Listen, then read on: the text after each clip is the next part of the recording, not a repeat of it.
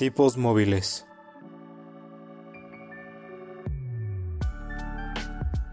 Un podcast que va más allá de los libros y de la realidad.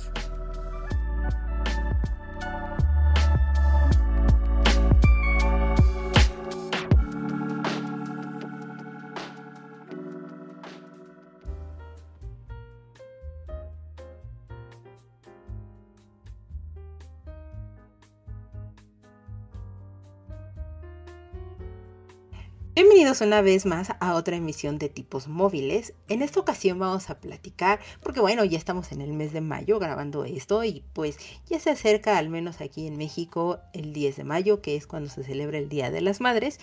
En muchas partes del mundo se celebra creo que el primero o segundo domingo de mayo. Así que pues bueno, es un muy buen momento para que platiquemos sobre las mamás. Pero para platicar de este tema, permítanme presentarles a una gran invitada que traigo, ultra recomendadísima y que nos va a aportar muchísimo para el tema. Con nosotros está Ceci. Ceci, ¿cómo estás? Hola, Caro, muy bien, muchas gracias. Gracias por la invitación, estoy muy contenta de estar el día de hoy con tipos móviles y yo la verdad es que me siento más que honrada de que me inviten a esta charla. Mm, yo soy la más feliz de que hayas querido venir a platicar aquí con nosotros de libros, de lectura, de literatura y de todo lo demás que se nos pueda presentar en el camino. Entonces, Ceci, siéntete más que bienvenida. Este es tu programa. Las veces que tú quieras, las puertas aquí van a estar abiertas siempre para ti. Hombre, muchísimas gracias de verdad, Carlos. Y Ceci, pues como sabrás, a los nuevos invitados les tenemos unas pequeñas preguntitas de cajón, sobre todo y no tanto para ponernos en aprietos, sino para que los escuchas los conozcan muchísimo mejor. Así que Ceci, platícanos un poquito quién eres, a qué te dedicas, qué te gusta y sobre todo qué libro o autor es tu preferido. Muy bien, pues yo me llamo Ana Cecilia Delgado soy ingeniero en alimentos y va a sonar como que qué tiene que ver mi carrera con los libros y pues no tiene que ver nada, ¿verdad? Más bien, no tiene que ver nada con la literatura, pero eh, que siempre me han apasionado mucho los libros, que siempre me ha gustado leer, que me parece que leer es una forma mágica y maravillosa de transportarnos a otros mundos, a, a otras mentes, ¿no? A otros países. Y pues, ¿qué me gusta? Me gusta mucho me gusta bailar folclore, bailé folclore desde muy niña y ahora lo he retomado ya como adulta y es algo que me encanta, que, disfruto hacer muchísimo. Y bueno, pues me gusta leer. La verdad es que es de, yo creo que mis pasatiempos favoritos y el número uno y al que más tiempo le dedico. Híjole, la pregunta de quién, cuál es mi libro favorito, mi autor favorito, es muy difícil, Caro, porque nunca hay uno favorito solamente. Y además creo que con el tiempo vas conociendo nuevos escritores, escritoras que definitivamente se, se instalan en tu corazón. Pero puedo decir, por ejemplo, eh, que Rosa Montero es una de mis favoritas de toda la vida. Me gusta mucho, mucho, mucho lo que escribe. Y uno de sus libros, por ejemplo, de ella que amo con todo mi corazón es La ridícula idea de no volverte a ver, que me parece una joya y una belleza. Y un libro que, que ojalá mucha gente lo, lo pueda leer. Y me gusta mucho, por ejemplo, eh, si hablamos de, lo que me gusta leer, em, siempre me ha gustado la literatura eh, latinoamericana. Siempre me ha gustado leer a escritores mexicanos y latinos. Entonces, pues tengo grandes favoritas como Guadalupe Nettel, Jasmina Barrera, Laura Baeza, Lola Ancira. Entonces, pues, como verás, tengo muchos, muchas más bien. Eso me encanta porque obviamente eso ayuda a que tengas un abanico de posibilidades muy amplio de géneros. Bueno, en, este caso lo tienes como muy fijo, que es la literatura latinoamericana y que obviamente también se subdivide ya en, muchos otros subgéneros y demás, pero en general puede abarcarse desde esa perspectiva. Entonces, pues muchas gracias por compartirnos. Y sí, yo sé que esa, esa pregunta en particular de cuál es tu libro o autor favorito es sumamente complicada porque atinadamente lo dijiste. Vas conociendo más autores a lo largo de, los años como lector, vas conociendo nuevas historias y entonces, pues, ¿qué haces más que adoptarlos en tu corazón y, y que sean tus grandes compañeros en la vida, ¿no? Así es, sí, la verdad es que es, como dices, grandes compañeros y además grandes compañeros en, en algunos momentos, ¿no? Y eh, pues vamos creciendo, también vamos cambiando y vamos aprendiendo nuevas cosas. Totalmente. Y también otra cosa de las que me encantó, Ceci, es que te gusta la danza folclórica. Yo hace muchos, muchos, muchos, cuando te digo muchos, es muchos años atrás, lo llegué a practicar y yo no he tenido la oportunidad que tú tienes de haberla retomado, pero qué, padre y qué, qué bonito. ¿Es danza folclórica mexicana o algún otro género en particular? Sí, mexicana, es, es, mexicana y pues hemos estado ahorita aprendiendo sobre algún estado en específico, pero eso es lo, también lo maravilloso, ¿no? Que vas conociendo los bailes tradicionales de algunos lugares de tu país que nunca te pudiste imaginar antes, ¿no? No, aparte eh, la danza folclórica mexicana es sumamente vasta, es muy impresionante y si nunca has tenido la oportunidad de ir al, al CNA aquí en la Ciudad de México para el Día Internacional de la Danza, eh, no nada más a ti, sino a todos nuestros escuchas, los invito a que un día asistan, se, se, den la oportunidad de eso y es muy maravilloso, sobre todo si les gusta mucho la danza, el baile y demás. Es algo que es muy, muy entretenido este, para festejar el Día Internacional de la Danza, porque no ves solamente cosas del país, sino de todo el resto del mundo y ves cosas maravillosas e increíbles. Entonces, ojalá un día tengas la oportunidad, Ceci. Sí, seguro. Fíjate que eh, este regreso a la danza además es muy emocionante porque mi hija lo hace conmigo. Ella está mm, empezando. Qué maravilla. Sí, entonces estamos compartiendo este, este amor juntas. Entonces, pues la verdad es que es muy significativo. No, pues tiene el doble de valor, sobre todo para ti, y eso es muy maravilloso. Si en algún lugar se presentan y demás, pues con todo gusto nosotros lo podemos difundir en nuestras redes, pues que todos vayamos allá a echarles porras, flores y muchos aplausos. Ay, qué linda, muchas gracias. Sí, yo les aviso. Perfecto, ya está firmado ese, ¿sí? Sí. Y bueno, Ceci, pues como sabrás, en este programa también platicamos un poco de lo que vamos leyendo, escuchando, viendo, pues a lo largo de las semanas o en esta última semana, en estos últimos días, y pues más ahorita que terminó abril, empezamos mayo. Entonces, Ceci, tú que has estado leyendo, viendo, escuchando, ¿qué nos quisieras recomendar así rapidísimo? Pues mira, justo la semana pasada terminé de leer un libro de la escritora mexicana Gabriela Jauregui, que es Feral.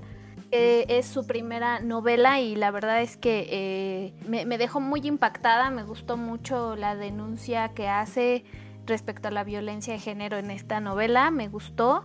También terminé de leer eh, Los Niños Perdidos de Valeria Luiselli, que también es otra mexicana y que en este caso es un ensayo que habla sobre los niños indocumentados en Estados Unidos y la verdad es que vale muchísimo la pena porque creo que siempre conocemos como las historias en las noticias, pero realmente no conocemos lo que pasa a ciencia cierta, ¿no? Y es, yo creo que es muy importante porque México es uno de los países que más migrantes tiene y, y, a los que más migrantes llegan de otros países. Entonces creo que ayuda mucho para entender y hacer conciencia de lo que nos está sucediendo. No, pues totalmente yo de acuerdo contigo. De hecho, me hiciste recordar, hay un libro infantil, soy a veces muy mala con los autores, perdónenme por eso, pero así soy. Quieranme, discúlpenme por eso.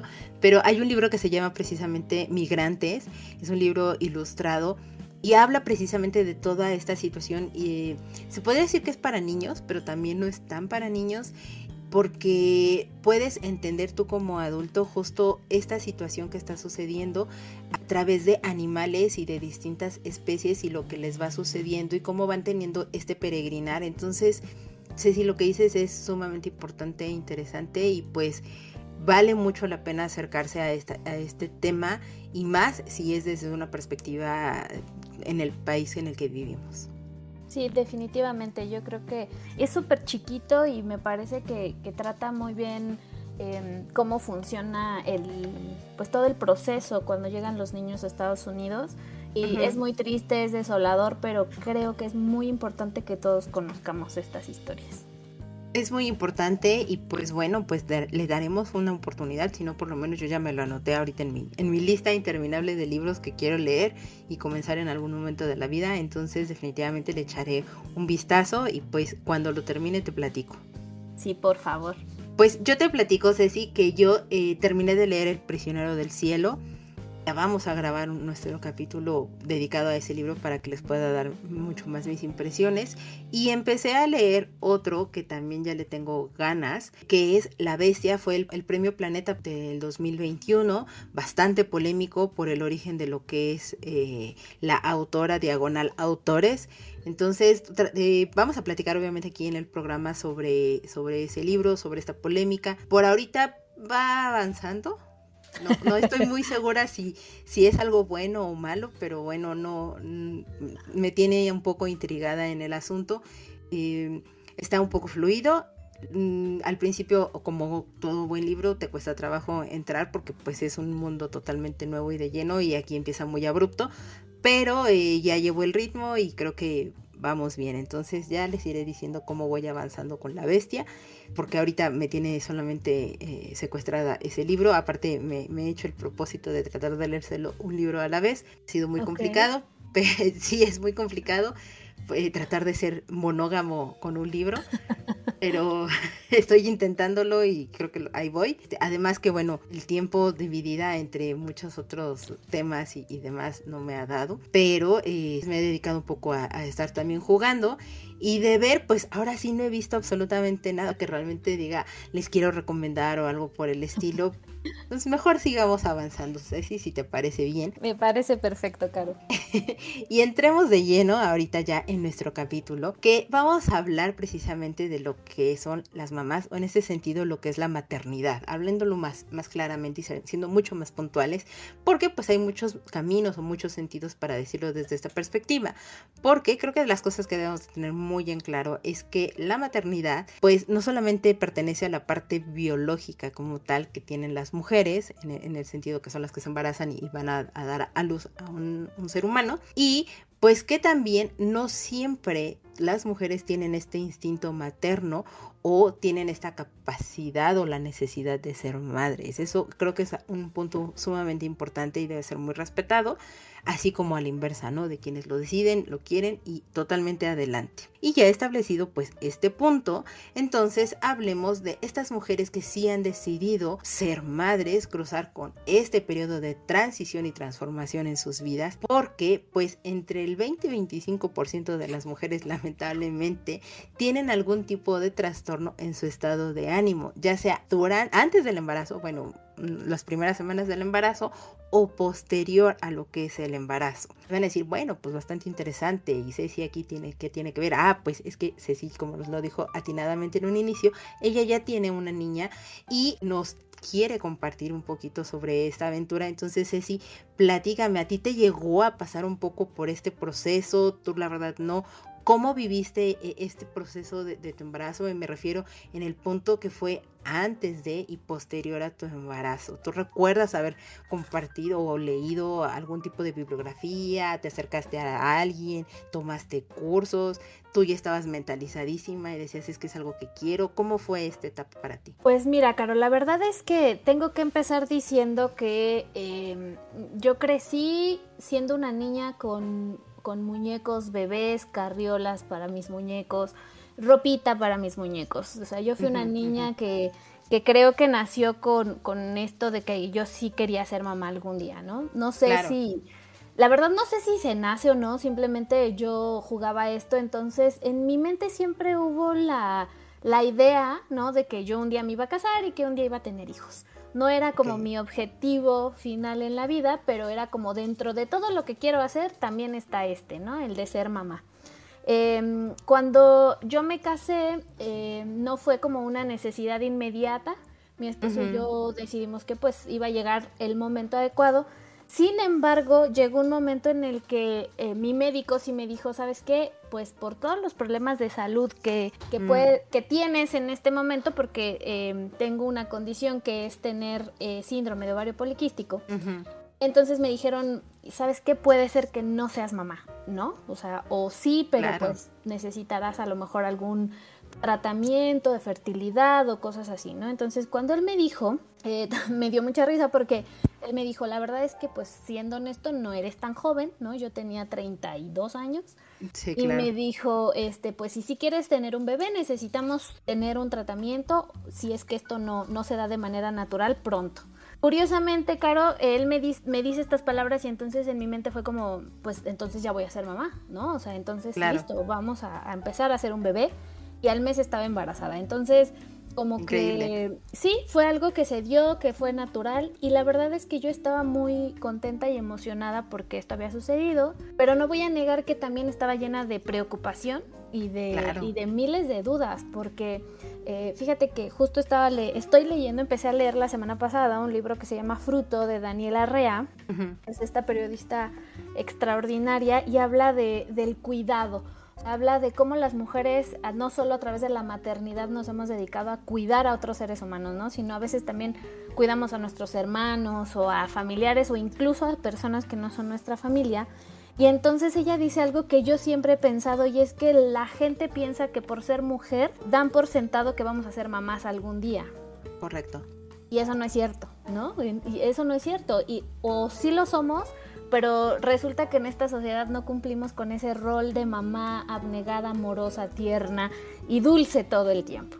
Entonces, fue muy interesante descubrir que este proceso, por muy, digámoslo entrecomillado, natural que es para una mujer, pues no sabes lo que te va a pasar, o sea, no sabes cómo te vas a sentir. Entonces, sí, yo fui una persona que me puse a buscar, pero más que en la literatura en ese momento fue en saber qué estaba pasando eh, biológicamente en mi cuerpo. Así es como yo lo, lo, empecé a vivir el embarazo y, conocer cómo iba creciendo, qué iba pasando, qué cambios había en mi cuerpo, por qué me sentía de cierta manera, ¿no? Y, eso fue algo que, que, hice mientras estaba embarazada.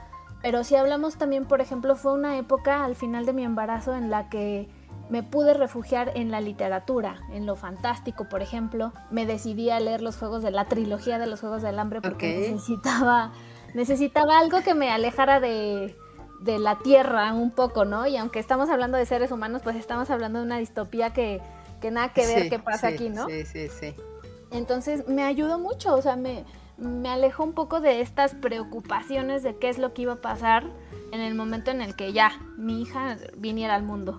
Claro, porque aparte, este, y digo, yo, yo, yo me acuerdo, digo, yo, yo no soy mamá, ni, mucho menos, no está en mis planes serlo, entonces entiendo perfectamente esto que comentabas, ¿no? De que la sociedad te tiene como muy estereotipada y que, ah, está habiendo un pequeño cambio en el paradigma, pero bueno, que va, seguimos en pasitos de bebé todavía con este cambio y esta reforma dentro de lo que es la propia sociedad medianamente un poco más aceptado, pero sí tengo amigas que son mamás y yo las he visto y justo de repente depende mucho por supuesto de la condición de cada una de ellas, la situación que cada una de ellas está viviendo, su realidad y no saben cómo a veces enfrentar la, la noticia porque puedes estarlo esperando. Digo, recuerdo muchísimo a una chica con la que yo trabajaba y ella lo que más deseaba era tener un bebé y se preparó junto con su esposo y todo, pero lamentablemente no podía suceder, o sea, no podían quedar embarazados hasta que por fin se logró, se cuidaron, etcétera, y bueno, tienen una hija hermosa ahorita que aman, adoran, eh, con toda la locura, del mundo,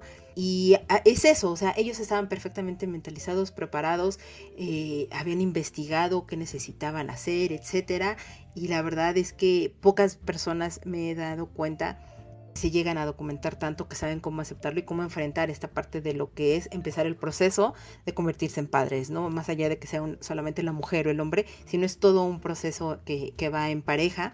Y, la verdad es que no mucha gente eh, está enterada de, de, lo más básico que es lo que tú dijiste, Ceci. ¿Qué está pasando con mi cuerpo? Y de ahí entonces ver qué es lo que está sucediendo con los cambios que hay en la vida y demás. Así es. Es que es totalmente cierto. Yo, yo sí quiero decir que por mucho deseo que tenemos en, ese momento y la felicidad que te pueda producir, siempre hay miedo, siempre hay miedo porque estás yendo a lo desconocido, o sea, eh, todas las experiencias que conozco de madres son diferentes, todos los cuerpos, aun cuando somos mujeres, son diferentes, entonces, eh, pues no es como que algo cuadrado y que se repite en una mujer y en otra, entonces son muchas dudas y de repente te pasan cosas que dices, es normal, me preocupo, no me preocupo, corro al médico, aquí me quedo. Entonces sí, sí, como dices, es bien importante también eh, el, apoyo, ¿no? El apoyo de tu pareja, pero bueno, pues sabemos que muchas veces no existe este, entonces el apoyo de tu familia o de alguien, ¿no? Que sea como un poco tu soporte. Sí, tener esta red de apoyo. Y también yo me acuerdo mucho, mucho, mucho de esta eh, experiencia, que una de mis amigas estaba embarazada y demás, y de repente ya, estaba bastante avanzado su embarazo, y de repente me dijo, oye, Caro, y le dije, no, pues, ¿qué pasa, no? Y me dice, ¿cómo sabes que empiezan las contracciones? Y fue así como, ok, es, es un poco complicado que te pueda dar esta respuesta, porque, ¿sabes? Me, me, mucho, muchísimo la atención y, demás, pero eh, eh, hablamos de este punto de decir, es que no tengo a quien acercarme, es que, es que tengo al final del día siempre esta preocupación, este miedo, este terror, porque lo que más quiero es que, que la vida que traigo dentro pues salga perfecta y, y, y todo sea maravilloso, ¿no? pero muchas veces la historia no, no, es así, o sí lo es, eh, digo, lo dijiste atinadamente, Ceci. Cada persona es distinta, cada cuerpo es distinto, pese a que todas somos, o las mujeres, todas podemos tener esta capacidad, biológicamente hablando, tiene sus propias complejidades y sus propios bemoles cada una de ellas, ¿no? Entonces, es, es bastante interesante y yo me acuerdo que esa vez a mi amiga le dije, pues bueno, este, no creo ser la persona más indicada para decírtelo, pero si te sientes mal, este, te llevo a tu casa, te acompaño, le hablamos a alguien, ¿qué hacemos? Y vamos, tratar de tener, pues, la mente serena y fría, aunque por dentro estaba hiperventilando y diciendo, ¿qué voy a hacer? ¿Qué voy a hacer? ¿Sabes? Porque en ese momento lo que yo sentí es que necesitaba ser el apoyo y mostrarle esta tranquilidad y serenidad a ella, porque ya bastante era con lo que ella, o sea, no sé desde cuánto tiempo llevaba más o menos con una pequeña molestia, eh, no era nada, eran estas famosas falsas alarmas, porque digo, a los cuantos días, dos, tres días más, entonces sí ya nació su hermosa hija, pero pues es eso, ella no tenía la más remota idea de qué es lo que iba a sentir y que nunca se lo habían como realmente explicado ni dicho y ella tampoco había investigado muchísimo más. Entonces me parece bastante curiosa esta anécdota. Y me encanta en tu caso, Ceci, que llegó un punto en el que dijiste necesito desconectarme totalmente y navegar hacia otro mundo y hacia otra cosa para que me distraiga de la situación real en la que estoy viviendo ahorita. Así es, y vas a decir, pero no fue nada tierno, porque, insisto, los juegos de la trilogía Los Juegos del Hambre no es tierna de ninguna manera. No, no. Sin embargo, me ayudó mucho a, dejar de pensar, ¿no? Porque em, yo tengo que decir que en, el embarazo, aun cuando lo disfruté y, y que fui aprendiendo cosas y a mí me parecía admirable el cambio que había en mí, ¿no? Eso, eso es algo que sí me parece eh, maravilloso. Yo todo el tiempo me preguntaba, es que esto es increíble, o sea, ¿cómo es posible que una persona se esté haciendo adentro de mí, ¿sabes? O sea, ¿cómo? Sí, sí, sí, sí, e, Es algo que de verdad dices, este, esto existe, esto sí pasa y, y alguien explíquemelo porque este, necesito entenderlo. O sea, sí me parece una cosa maravillosa. Entonces, aunque sí lo veía desde este punto de vista, también pues había momentos en los que necesitaba como descansar un poco de eso, ¿no? Entonces, pues yo estaba embarazada, no es como que me puse, pudiera sacar a mi hija y este un ratito, ¿no? Así de, ah, necesito Espérame un segundo, por favor. Sí, sí, sí, Entonces, pues eh, refugiarme en esta trilogía, la verdad es que y, y, fue algo muy curioso porque yo había intentado leerla antes y no conectaba, no, no me llamaba tanto como que lo empezaba a leer y decía, híjole, no mejor en otro momento. Yo soy de esas personas que cree que las historias tienen su momento en la vida de cada lector, ¿no? Sí, sí, Entonces yo decía, no, pues no es mi momento con esta historia y de repente fue, o sea, de repente me, me llegó, de repente me interesó y como te decía, ¿no? O sea, me, me, sacó del momento eh, en el que estaba viviendo tan inmersa, ¿no? Que era esto de mi embarazo y pues llegaron los Juegos del Hambre a salvarme. No, y benditos Juegos del Hambre, Happy Hunger Games para ti, entonces.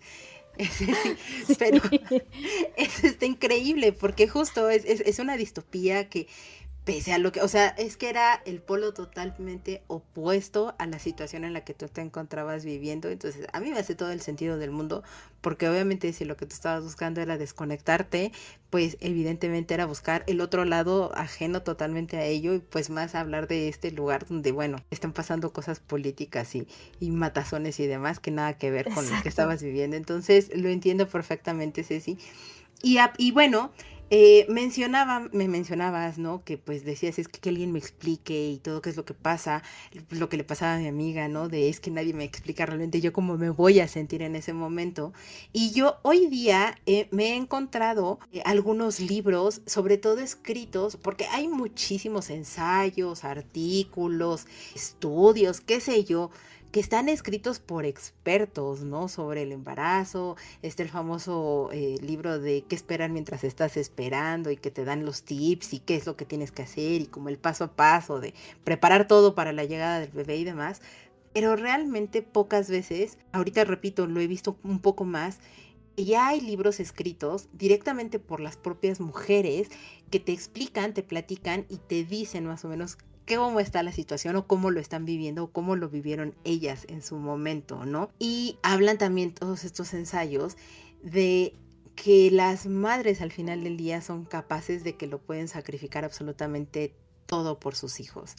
De eso creo que no tengo absolutamente ninguna duda, no lo sé, tú puede, alguien puede llegar y decirme, no, estás equivocada, adelante y bienvenido en ello, pero por lo menos en mi poca observación y microentorno, la verdad es que yo he visto que todas las las mamás se desviven por sus hijos y, dan la vida por ellos totalmente porque lo que menos quieren es verlos sufrir ni mucho menos. ¿Tú llegaste a modificar o incluso llegaste a abandonar alguno de tus gustos o de tus pasatiempos por eso? Y los has vuelto a retomar. Digo, mencionabas hace un inicio, eh, pues la parte de la danza y demás. ¿Cómo fue volver a esa, a, retomar ese gusto? Pues mira, Caro, fíjate que pensando un poco en esto que dices ahorita, me parece que es exactamente igual que lo que decía hace rato con los cuerpos. Eh, también todas las circunstancias y los momentos que vivimos las mujeres en el momento de ser madres es diferente. Entonces, em, también creo que no podríamos generalizar respecto a que todas las madres son capaces de sacrificarlo todo, ¿no? Creo que también estamos en una época en la que este, este concepto de la mamá abnegada, sacrificada, Em, eh, existe, creo que cada vez está más lejos. Y me parece muy interesante porque como mujer profesionista también te puedo decir que para mí era muy importante seguir trabajando, para mí era muy importante volver a, este ritmo, aún teniendo un bebé que cuidar en casa, ¿no? Entonces, em, en mi caso, por ejemplo, o sea, te puedo decir hoy y con mi hija y que claro que estoy dispuesta a sacrificar incluso mi vida por ella, porque, porque es algo que, que, es un amor que ha ido creciendo y que se ha ido desarrollando con, con, el tiempo. No quiere decir esto que no lo fue desde el principio, sino que es una relación al final, o sea, es una relación entre, entre, tu hijo y, la madre, ¿no? Em, pero que sí, sí es cierto que, que, que en mi caso, por ejemplo, yo quería seguir siendo yo, Fíjate que algo que me pasó es que en el momento en que mi hija nació, yo dejé de ser Cecilia para las personas que estaban en contacto con mi hija y era la mamá de Jimena, ¿no? Este, en la escuela siempre es el mamita de Jimena o la mamá de Jimena. ¿Y dónde está la mamá de Jimena? Y entonces de repente era, es que yo me llamo Ceci, ¿no? O sea, este, sí soy su mamá, pero yo me llamo Ceci. Entonces eso también creo que es muy importante porque son tantos cambios, o sea, cuando nace tu hijo, los cambios hormonales son impresionantes, es impactante. E, e, insisto, todas las personas pensamos que porque somos mujeres y, y, y en este caso ya tenemos un bebé, damos por sentado que es lo más sencillo del mundo y no es cierto. O sea, cuidar un nuevo ser humano es, es, complicado y sobre todo cuando tu cuerpo químicamente está cambiando por dentro. Sí. Entonces, en este caso, por ejemplo, la danza la estoy retomando hoy que mi hija tiene casi 10 años. Entonces, e, eso es algo que, que no pude hacer antes. Pero, por ejemplo, si hablamos de, de, leer, este, tengo, pues es una anécdota que luego les cuento porque resulta que cuando estaba amamantando los primeros días a mi hija, yo necesitaba leer, o sea, sí decía, mm, necesito este un libro, o sea, necesito una historia, algo. Pero entonces los libros era muy incómodo leer mientras amamantaba, por ejemplo, o mientras arrullaba a mi hija. Y fue cuando descubrí los libros electrónicos. Ok. Y, y que descubrí que podía leer desde mi celular. Entonces, no sabes la salvación que fue para mí y, siempre recuerdo un libro que fue, eh, la verdad, sobre el caso Harry Keber, de, Ay, se me acaba de olvidar el nombre del autor. Joel Dickers. Joel Dickers, ya me acuerdo. Y pues me enganchó, o sea, me enganchó. Ahora ha habido polémicas con ese libro, que si es malo, que si es bueno. que si es muy largo, que si no está tan interesante, ¿no? El hilo conductor. Yo no sé, Caro, pero me salvó también.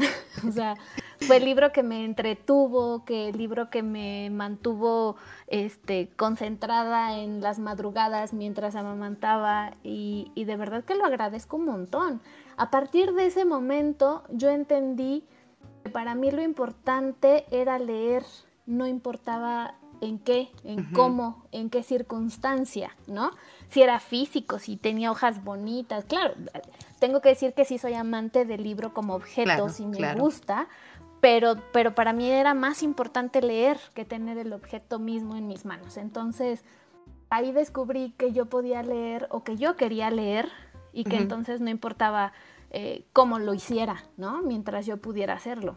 Claro. Entonces fue cuando, cuando me di cuenta, ¿no? Que, que, que leer para mí es fundamental y que lo necesito y que no importa la circunstancia, lo puedo hacer. Eh, por supuesto, porque evidentemente tú encontraste la manera y estoy casi así, lo podría casi asegurar, pero mejor no me arriesgo y te, te, lo pregunto directamente. ¿Por qué no te acercaste en ese momento a los audiolibros? Sé que hace 10 años esto no era tan conocido y sonado y era así como, ay, eso es que es cosa del futuro, pero ya estaban en, aquí en el país por lo menos, era un poco más complicado conseguirlos o algo, pero ¿por qué no te acercaste a ellos? Justo porque yo no sabía que podía escuchar mm. audiolibros. No, no lo sabía. y bueno, más bien, sabía que existían, porque sí lo sabía, pero no sabía dónde. Este, ¿no? Ahora que hay tantas aplicaciones y que eh, tienes hasta tu membresía y pagas y tienes un catálogo de libros impresionante, en ese entonces no era.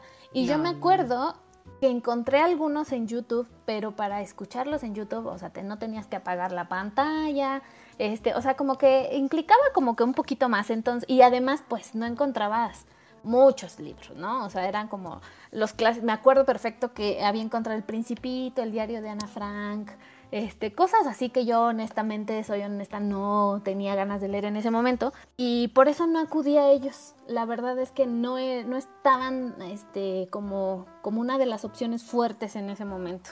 Claro, y eh, lástima que no nos conocimos hace 10 años, Ceci, porque yo te hubiera dado, mira, muchas opciones y demás, porque yo ya me estaba acercando mucho a ellos y a mí me frustraba demasiado que aquí en el país no se pudieran encontrar un catálogo tan amplio, que no pudiera existir tantas cosas, como atinadamente dijiste, pues era mucho más complicado el poderlos consumir y todo, pero pues no era algo imposible. E incluso, y a, esta amiga que les, les platicaba, ¿no? De, de, las contracciones y demás, que me preguntó, que hasta la fecha sigo sin saberlo, deseo no saberlo, solo sé que duele demasiado. La respeto a las que son mamás más por eso. y eh, y la verdad, hay, aquí quiero hacerte dos, dos, anotaciones que me encantaron de lo que tú dijiste, ¿no? Eh, muchas veces desde, y, digo, tú lo dijiste una vez que ya tuviste a, tu niña afuera o ya contigo o aquí entre todos y que la podemos palpar, pero muchas veces a las mamás dejan de ser ellas desde a que muchas veces están embarazadas. Yo me acuerdo mucho con esta amiga que ella por lo general trataba de siempre verme o platicar conmigo o algo, porque me decía, es que tú hablas conmigo, con quien yo soy, o sea, tú no me tratas diferente o como si yo fuera de cristal. Y así como, pues es que no tendría, o sea, en mi cabeza yo no concibo por qué tratar de una manera diferente a una embarazada. Sigue siendo un ser humano, sigue siendo un individuo que trae otro individuo, pero no son un muégano y que sí, evidentemente, y dependiendo del cuerpo, la situación y todo, pues están evidentemente mucho más vulnerables que lo que yo compara, equiparándome, ¿no? Yo con, con ella o con cualquier embarazada, pues sí, la embarazada va a ser un poco más vulnerable que yo en ese sentido, pero no deja de ser esa persona. No tengo por qué concentrarme en lo que se está gestando dentro de ella, a menos que ella lo quiera hablar, porque yo, en mi entendimiento, es pues posiblemente están hartas de lo que está pasando con ellas y su cuerpo y lo que más necesitan es que se hable de una vida cotidiana y normal como es, ¿no? Entonces, por eso ella me buscaba mucho. Y evidentemente cuando ya nace el bebé y todo el mundo lo quiere conocer y demás, y por eso eh, infiere o, o, influye muchísimo en, en, esta cuestión por lo que dices, ¿no? Por esta carga hormonal excesiva que traes ya como mujer, que se está reajustando químicamente tu organismo. y se presta mucho a lo que es la famosa depresión postparto, ¿no? Porque por todo lo que estás pasando y a eso le sumas que la gente te convierte en la mamá de, es como, wow, también existe el ser humano. O sea, el ser humano nunca, nunca, nunca, nunca deja de existir. O sea, ese individuo siempre va, a permanecer. Entonces hay que atender a ese individuo, ¿no? Y, de nuevo, con esta misma amiga, pues también cuando nació su bebé y todo, nada más, entonces ya la conocí, le dije, está muy bella, no sé qué, dejémosla dormir. Cuéntame tú cómo te sientes, qué te hace falta, qué necesitas, tal. Y literal, y me dijo, es que estoy, o sea, es, es, un poco complicado porque luego en las noches no puedo prender la tele y tal. Y le dije, ¿quieres que te grabe unos cuentos y te los lea? Y así le hice. Le grabé. ¡Ay, qué hermosa! Le grabé un par de, este, de cuentitos cortos que me llegué a encontrar que eran un poco melosos y cosas así, la verdad. Pero bueno, cada quien sus gustos, respeto. Y este, y le dije, pues escúchalos, va a ser mi voz de pito y toda tipluda y demás, pero bueno, te lo hago con todo el cariño del mundo para que tú lo puedas escuchar porque va a ser un poco complicado, ¿no? Y me dijo, sí, entonces, pues te dije, ¿ves? Como no me conociste hace 10 años. sí, sí, de verdad que sí.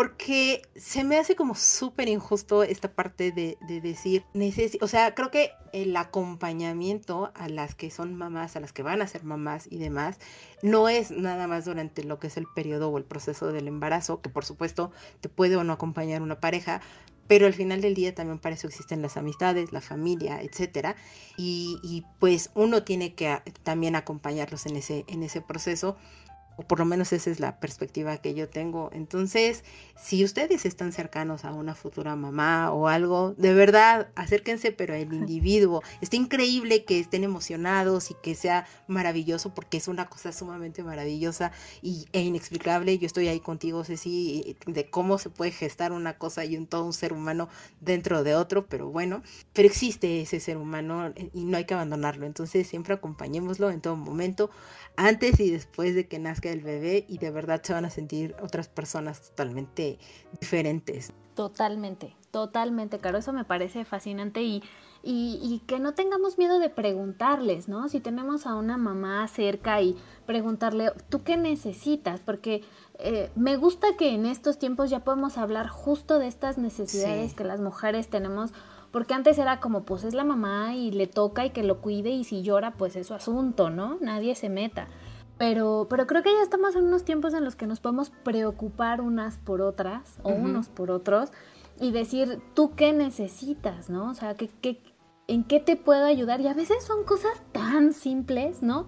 Sí. Tan simples como, es que sabes que se me antojó un chocolate, no sé, estoy inventando en este momento, ¿no? Pero que, pero que antes era muy fácil que te salieras y lo compraras y que pues ahora a lo mejor es más complicado. Entonces, sí, de verdad también, igual que tú, y los invito a todas las personas que estén cerca, que, que se atrevan, se atrevan a preguntarle a esa, a esa mujer, ese ser humano, ¿cómo estás y en qué te ayudo? ¿No? Sí, exacto. Y, y cosas tan simples como lo dices atinadamente, Ceci, es cómo estás, cómo te sientes. Posiblemente ni siquiera tengan ganas de platicar de nada más que simplemente que las escuchen. O al contrario, que ellas te escuchen a ti, ¿no? De decir que les platiques la banalidad más grande. Yo me acuerdo mucho que mi amiga me decía, ¿qué estás leyendo ahorita? Así, a ese grado. Y yo así como, uy, bueno, pues es que. Y ella no era una persona, no es una persona que lee demasiado honestamente. Y era así como, ok, pues mira, estoy leyendo esto, esto, esto, y se trata de esto, y ta, ta, ta, y ta. Por eso aceptó que sí le, le, grabara un par de cuentitos. Y este, le dije, pues mira, creo que te pueden gustar todo y ella dijo me gustaron me, me, me, parecen bien y demás y pues es eso no cosas bastante bastante simples que, que, puedes ayudarle o cosas también muy sencillas como me ayudas a rascarme en la parte de atrás que no me alcanzo y es como claro exacto. O sea con eso de verdad les ayudan muchísimo a todas estas personas y estos seres humanos. Entonces por favor por favor apóyenlas en lo mínimo de verdad y va a ser lo máximo para ellas. Totalmente entonces, bueno, muchas gracias por querernos compartir, Ceci, un poco de tu vida y de todo este eh, proceso por el que tú pasaste. Eso lo agradezco infinitamente. Y hablemos un poquito ya más, aventándonos hacia la parte de la literatura.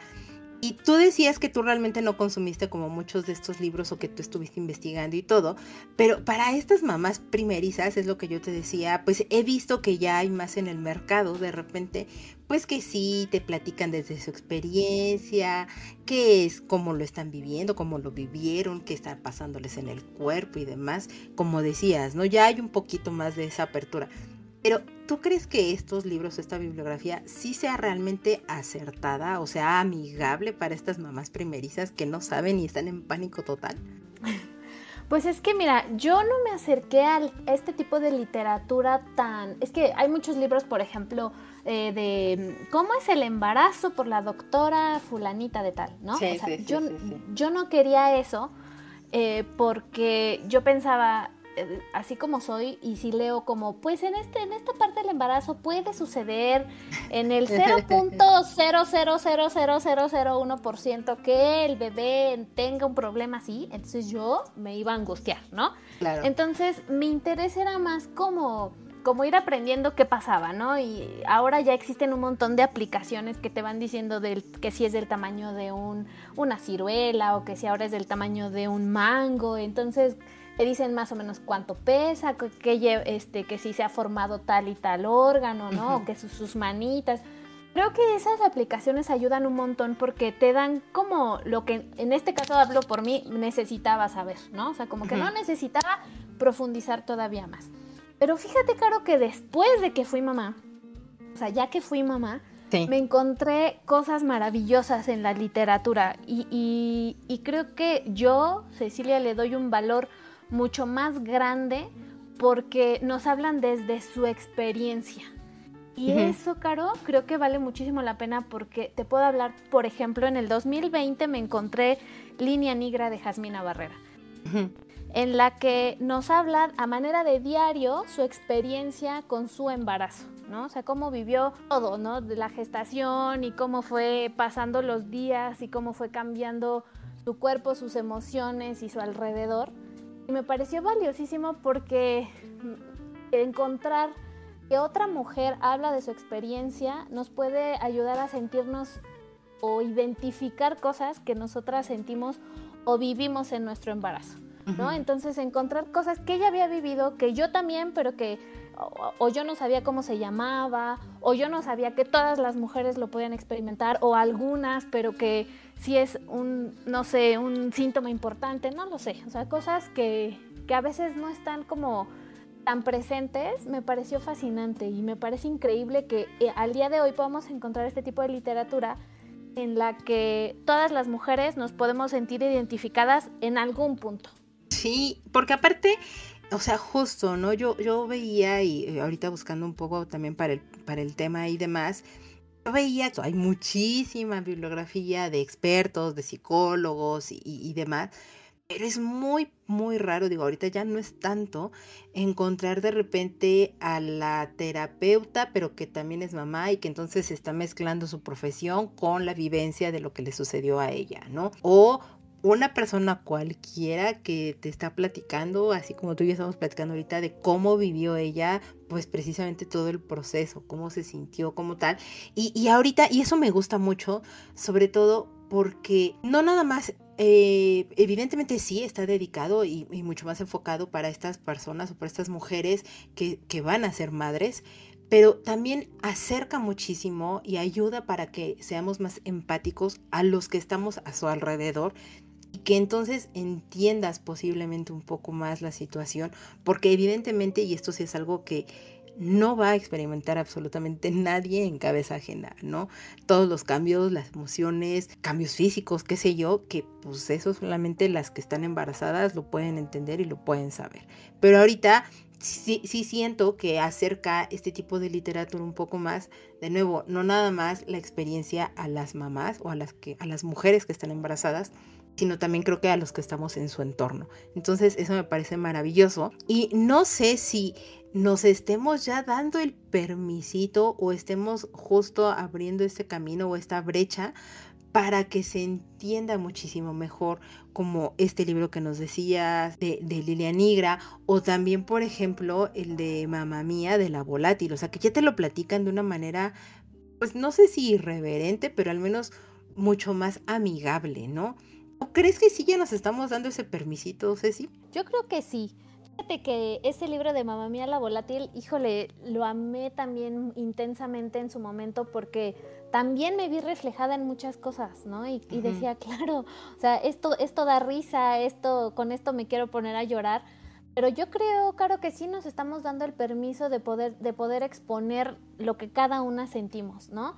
En este caso, eh, la volátil dice, pues así viví mi embarazo, ¿no? Así fue como, como pasó en mí y se los voy a contar. Entonces, eh, insisto, ¿no? Nos identificamos tantas personas alrededor y yo creo que hacía mucha falta, mucha falta porque muchas mujeres no entendían o no entienden todavía qué es lo que está pasando. Y sin embargo llegan estas mujeres, ¿no?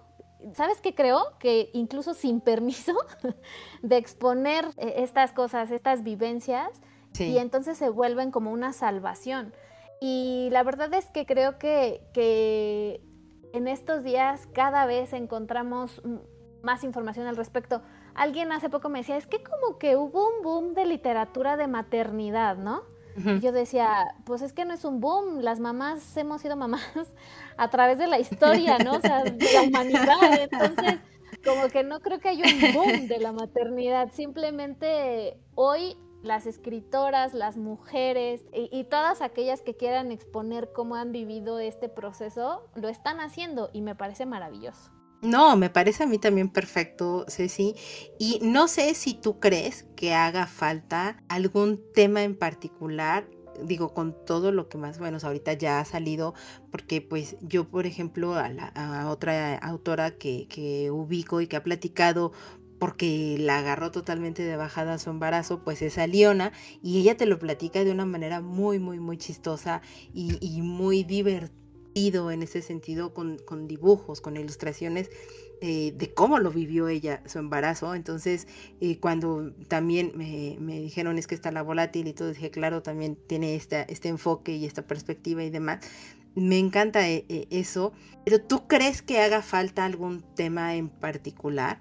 Porque, de nuevo, y pobre de mi amiga, pero qué bueno que no estoy diciendo su nombre para no salir tan quemada de aquí en el programa, porque ella decía, nadie te dice qué vas a sentir cuando estás, o sea, la primera vez que vas a amamantar.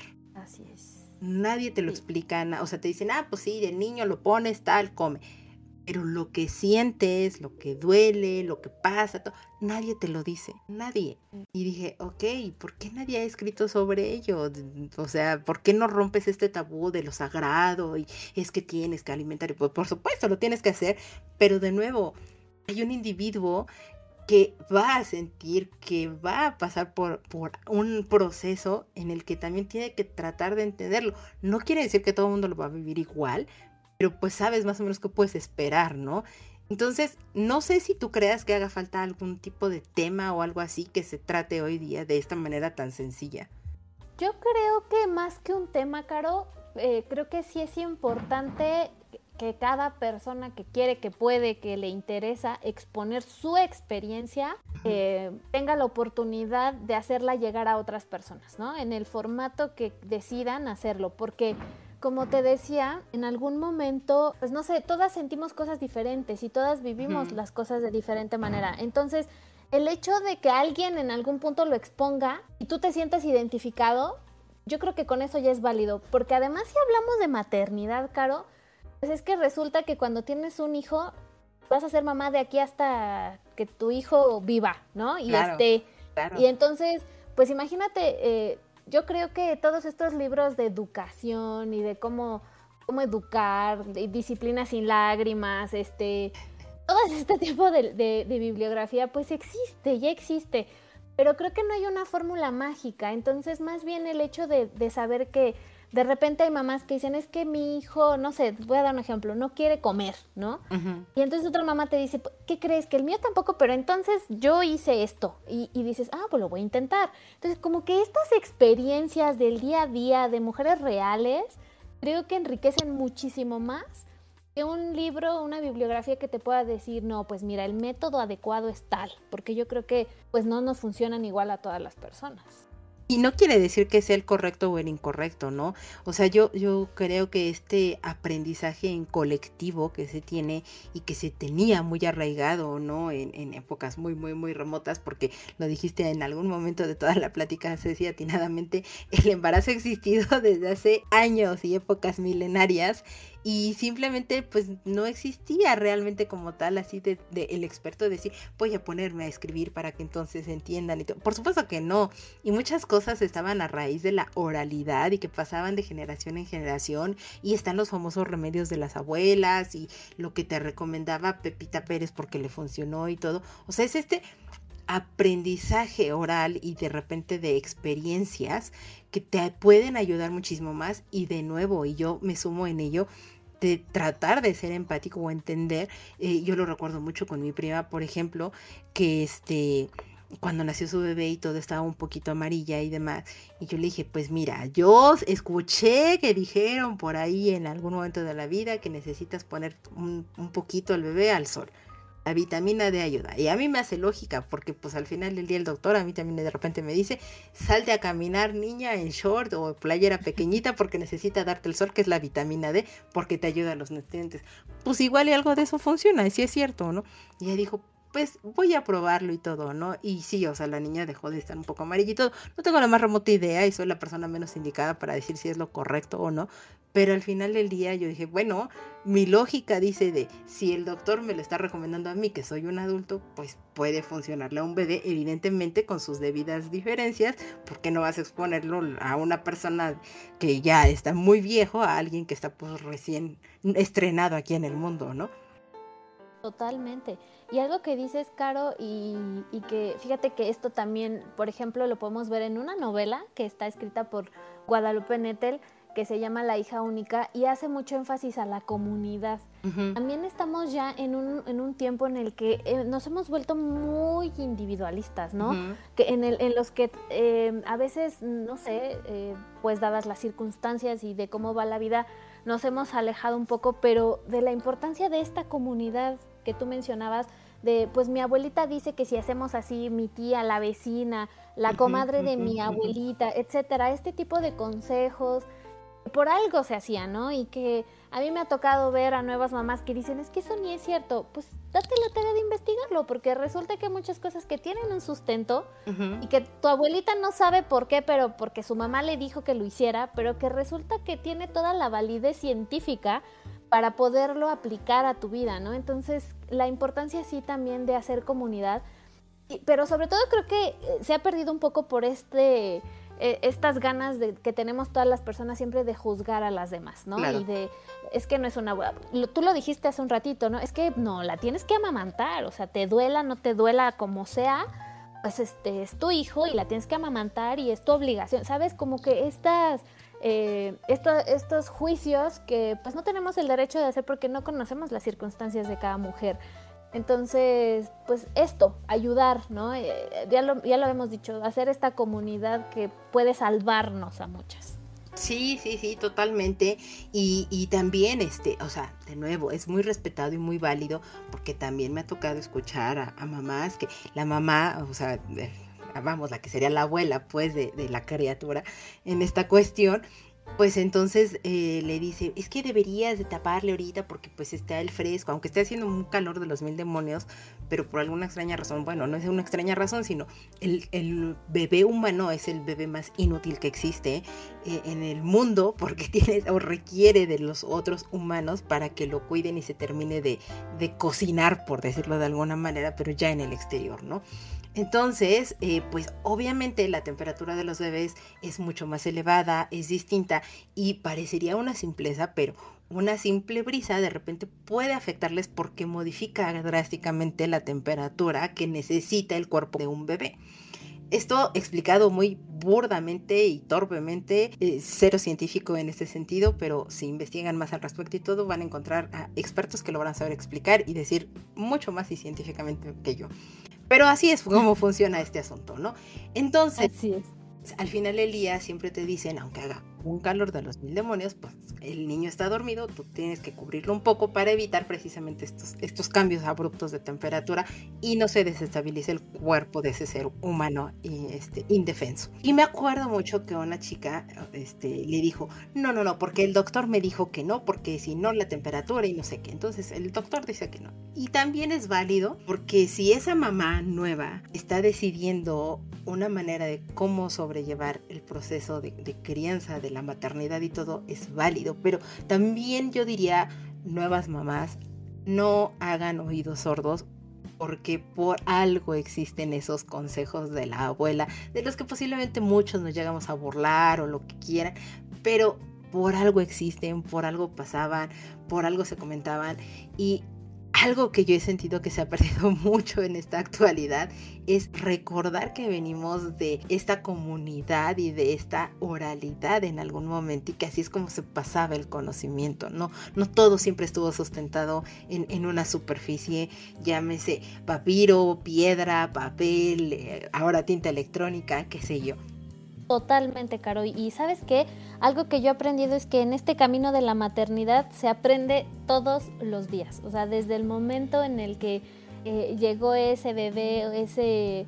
En, en, el libro de In vitro de Isabel Zapata me gusta mucho porque ella dice que que un bebé, o bueno, que el principio no es el bebé, sino es el óvulo, ¿no? Entonces, todos los días en este camino de la maternidad aprendemos y aprendemos cosas nuevas. Entonces, también, también siempre estar abiertas, ¿no? Abiertas a escuchar y, y, a tomar lo que creemos que nos sirve, porque también es cierto que no todo, todo aplica en nuestra vida, ¿no? Sí. Pero hay muchas personas que de manera sincera y de corazón se acercan y te ayudan y pues simplemente agradecer escuchar y pues tomar lo que tú creas que es necesario o importante para ti y tu experiencia como mamá. Es correcto, y de ahí y eventualmente pues igual tú te vas a convertir en esa mamá experta que vas a ayudar a otra mamá primeriza y así sucesivamente. Y si se fijan, esto es un ciclo completamente.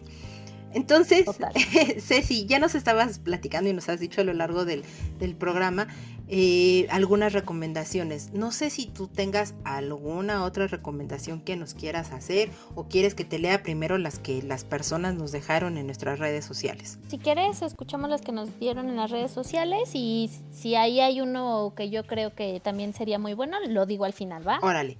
Pues bueno, nosotros en nuestras redes sociales y muchas gracias a todas las personas que nos compartieron cuáles son la literatura o bibliografía que ustedes creen pertinente. Puede o no llamarles la atención, también todo es válido.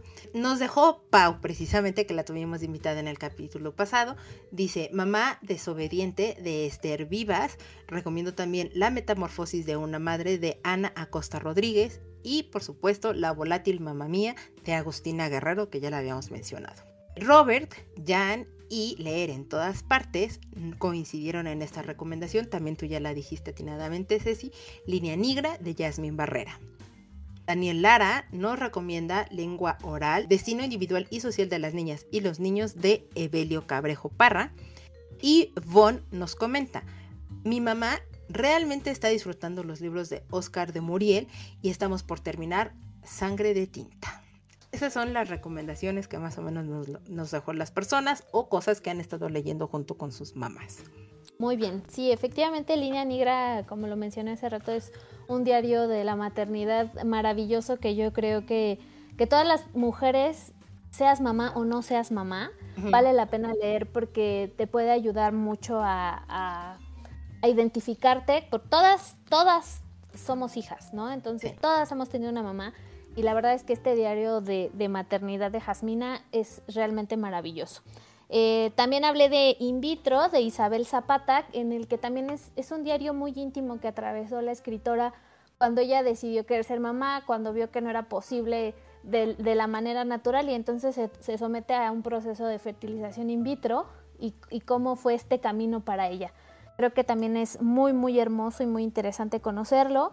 Eh, y si hablamos ya como de, historias que, pues no son tan personales, sino que es, una novela que otras escritoras han escrito, me parece que Casas Vacías de Brenda Navarro también trata el tema de la maternidad de manera muy interesante, o sea, no es esta madre romantizada y perfecta y sacrificada, y es muy interesante conocer esta perspectiva.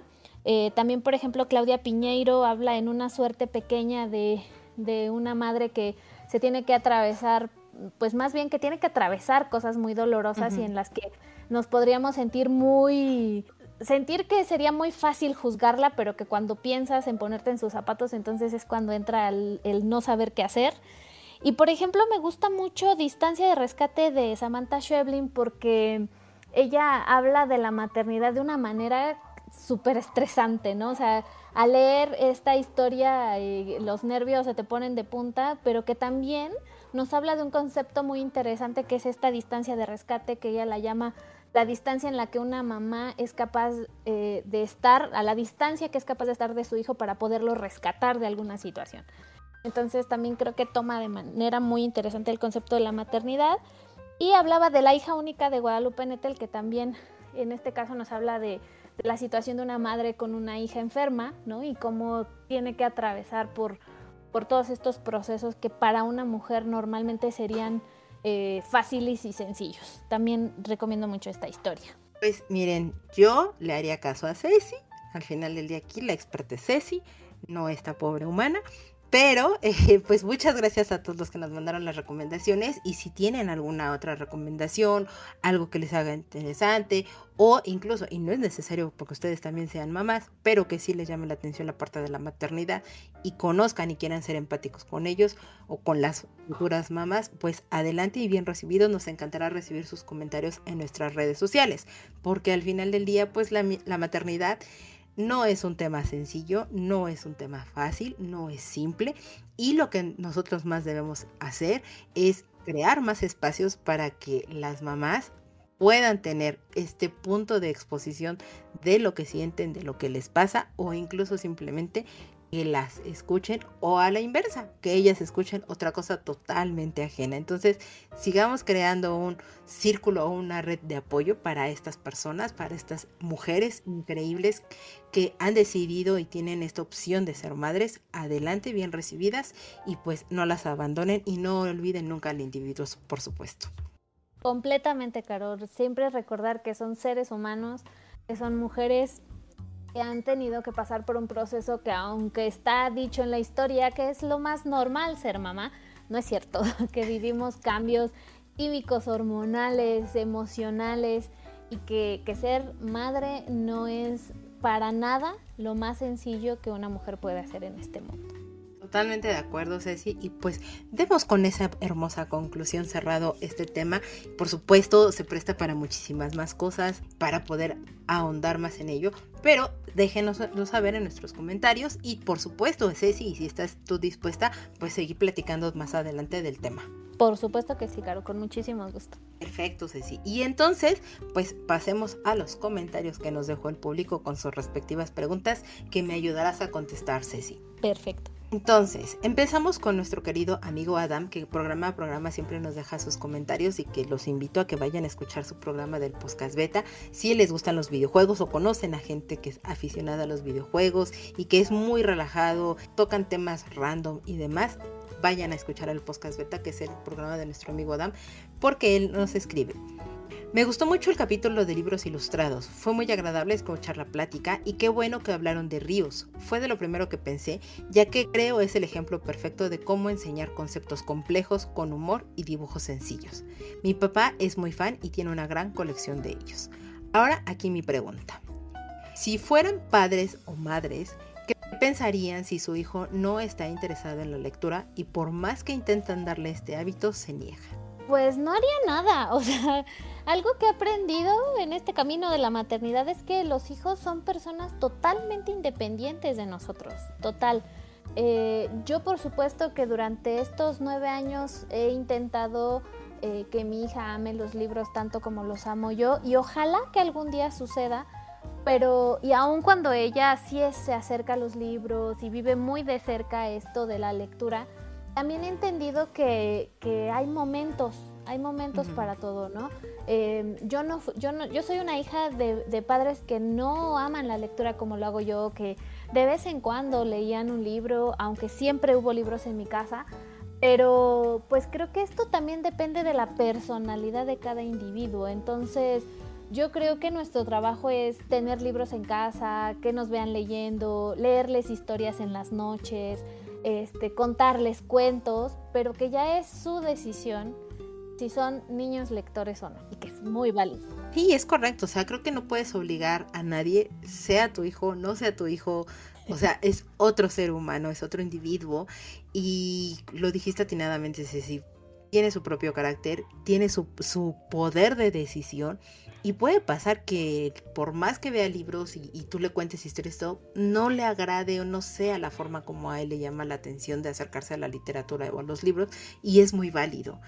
Eh, al final del día, tal vez le interesa acercarse a, historias desde otra perspectiva, Puede ser con alguna película, puede ser algún videojuego, puede ser algún tipo de juego de mesa, puede ser él creando sus propias historias. Entonces, pues por el contrario, más que obligarlo o tratar de orillarlos a esta parte de decir que te gusten los libros como a mí, tal vez lo importante es descubrir cómo le gusta descubrir las historias a ese ser humano y entonces tal vez fomentar esa parte. Totalmente, Caro. Así es. Em, ok, entonces nuestra siguiente pregunta es de Mr. Suki y dice, ya que se acerca el Día de las Madres, mi pregunta es, ¿se le pueden regalar libros a las mamás? Yo no sé qué regalarle y ya mejor le doy tarjetas de regalo ese día. Y nos deja un emoji con una gotita a un lado. Y yo digo, pues sí, se les puede regalar básicamente. Una de las cosas o de las enseñanzas más grandes que nos dejó mi mamá a mis hermanos y a mí es, es el día de la mamá, no el día de la casa. Entonces, olvídense ya de esas cosas de estar regalando electrodomésticos y cosas que yo no voy a utilizar o que yo no voy a vestir o que no me gusta ni siquiera a mí. O sea, realmente a ninguna mamá le gusta estar haciendo qué hacer o le gusta estarse preocupando de la casa, etcétera, ¿no? Entonces, mejor preocúpate por ver qué es lo que me interesa a mí. Y es muy cierto. Entonces, tal vez a tu mamá no le guste leer, entonces le interesa más, no sé, algún artista en particular. Puedes regalarle un disco, puedes armarle una playlist y entonces tú se la pones y le enseñas cómo utilizar la plataforma. Eh, no sé, regálale un poco de tu tiempo para escuchar alguna anécdota que te quiera dar. La verdad es que la, la cantidad de regalos pueden ser tan costosos, tan económica como tú gustes, siempre y cuando tú tengas ese tiempo dedicado hacia tu mamá, o por lo menos esa es la perspectiva que yo tengo. Entonces, puedes regalarle libros, tal vez a tu mamá le gusta leer, y entonces trata de averiguar qué tipo de, de libros o de género le gusta a ella, y entonces pues puedes preguntar a algún amigo, puedes preguntarnos a nosotros, o puedes estar ojeando o dándote una vista a las redes sociales donde hay muchos lugares donde te platican a veces de libros. Totalmente de acuerdo, Caro. Fíjate que a mí mi mamá me enseñó que los regalos se dan cuando nos nacen del corazón. Yo sé que para muchas mamás y para muchas personas eh, regalar algo el Día de la Madre es muy importante. Sin embargo, esta, esta enseñanza que me dio mi mamá me parece muy interesante porque es muy bonito cuando alguien llega con un regalo para ti sin que lo esperes, ¿no? Es emocionante.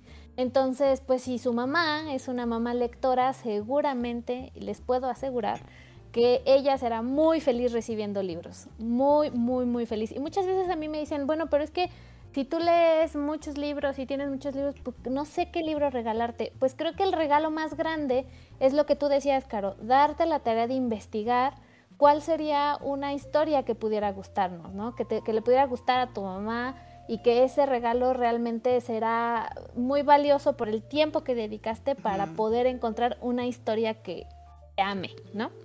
Sí, totalmente. O sea, lo valioso de, un regalo, independiente de si sea para tu mamá o no, creo que si tú quieres dar un regalo a cualquier otra persona ajena a ti, lo valioso que tú estás entregando realmente es el tiempo que estás invirtiendo en, uno, pensar en esa persona, dos, investigar o tratar de deducir qué le puede sorprender a esa persona y pues ya tres si tú quieres hacer el gasto o no porque muchas veces puedes decir y, eso creo que pasa con todos los que somos lectores mucha gente dice es que tienes muchos libros y no sé qué libro regalarte cualquier libro que tú le regales a algún lector te lo va a agradecer.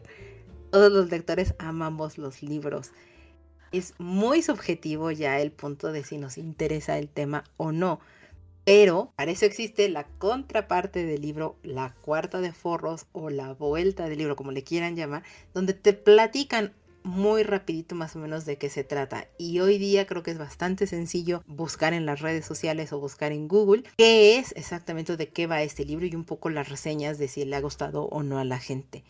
nuevo, eso es muy subjetivo, pero te puede ayudar mucho a tener una idea al respecto de qué va. Así es, lo importante es tener esa intención. Es correcto. Y pues esos fueron todos nuestros comentarios de ahorita, más todas las recomendaciones que nos dieron. Entonces, muchas gracias a toda la gente que se dedica a escribirnos, a darnos likes, a comentarnos, a platicarnos y que nos quieran compartir las cosas. Nosotros somos más que felices con eso y por favor los invito a que lo sigan haciendo y que nos estén platicando y compartiendo las historias y que nosotros aquí en el programa con muchísimo gusto lo vamos a hacer. Ceci, Muchas gracias por querer venir a platicar aquí de tu experiencia, a platicar de este tema de lo que es la maternidad. Estás más que invitada a regresar a platicar de ese tema todavía más o de algún otro tema, por supuesto. Eh, este es tu programa, en verdad. Muchas, muchas gracias por venir con nosotros. No, claro, al contrario, yo la verdad me siento muy honrada por permitirme contarles un poquito de mi experiencia. Eh, gracias por invitarme, gracias también por hacer este tipo de programas, por ayudarnos a los lectores a, a encontrar historias que de alguna manera nos puedan ayudar, inspirar o simplemente entretener. Y de verdad, gracias, gracias por este trabajo que hacen y gracias, me siento muy honrada de estar aquí. No, este es tu programa, eres más que bien recibida, Ceci. Y pues, si, si tienes algún lugar donde quieras que te siga la gente, con, tú compartas tus cosas o prefieres el anonimato, aquí es el momento de decirlo, Ceci. Pues mira, en Instagram estoy como arroba ceciliux y pues comparto muchas cosas.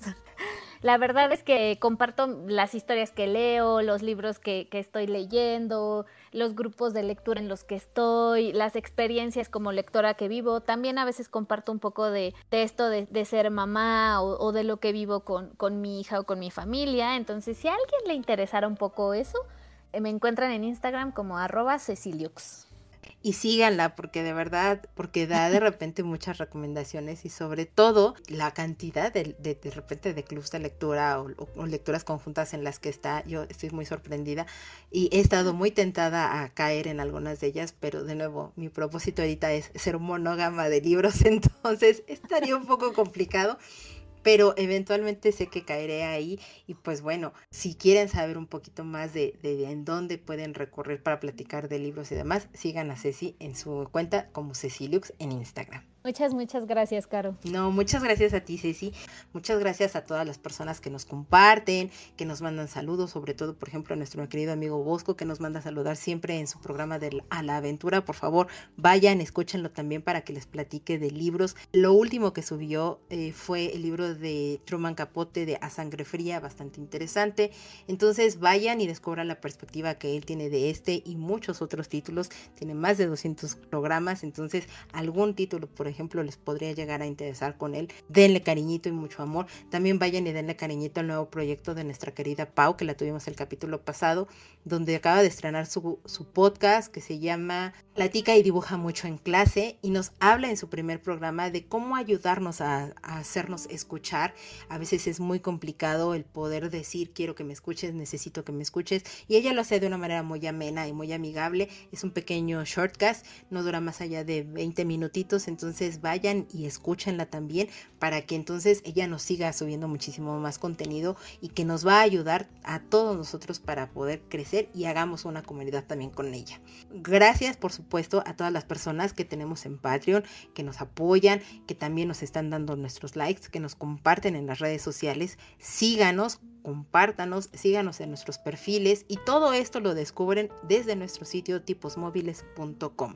Ahí pueden escuchar directamente los programas, encontrar la plataforma de escucha de podcast que a ustedes les agrade e incluso también nuestras redes sociales o dejarnos ahí directamente un comentario. Nosotros leemos todo, sea bueno o sea malo, porque eso nos ayuda a crecer. Y pues por supuesto, no me puedo despedir sin agradecer a la gente que llegó hasta este punto del programa y recordarles que en nuestro siguiente capítulo vamos a platicar de el prisionero del cielo de Carlos Ruiz Zafón, porque ya nos toca hablar de esta siguiente continuación del cementerio de los libros olvidados. Así que a quienes se quieran sumar para venir a platicar, comentarnos y demás sobre este título, si es que ya lo leyeron, son más que bien recibidos sus comentarios en nuestras redes sociales o incluso desde nuestro sitio tiposmóviles.com.